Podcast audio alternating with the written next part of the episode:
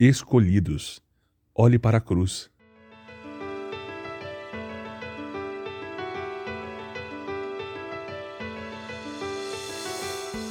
Uma das principais formas de treinarmos nossas almas a amar a Deus é pregando a elas o Evangelho. Quanto mais a sua alma ver a cruz de Jesus, mais gratidão e adoração serão geradas dentro de você. Os homens são condicionados a responder dessa forma ao sacrifício, e seria difícil imaginar um sacrifício maior do que o de Jesus.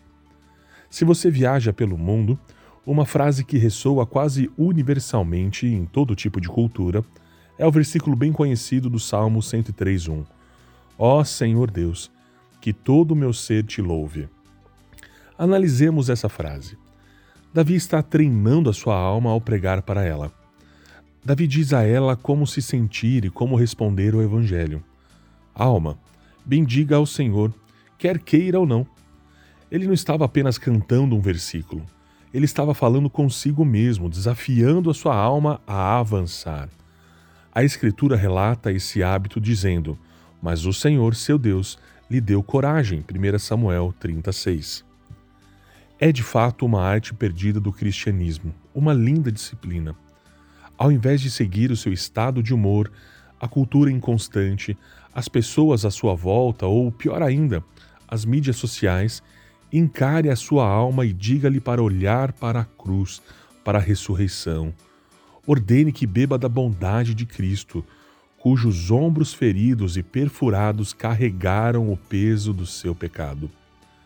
Às vezes, você tem que literalmente forçar a sua alma a olhar. João Batista gritou: Contemple, ou vocês têm que olhar. Ele disse: Vejam, é o Cordeiro de Deus que tira o pecado do mundo. João capítulo 1, verso 29.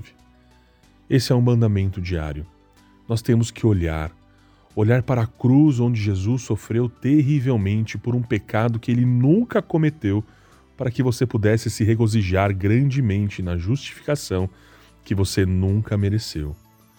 O Evangelho se torna um alimento diário para as nossas almas, fortalecendo os nossos corações. É muito mais difícil reclamar, lamentar ou ficar ansioso quando nossas almas veem o sangue escorrendo pela face perfurada pelos espinhos de Cristo.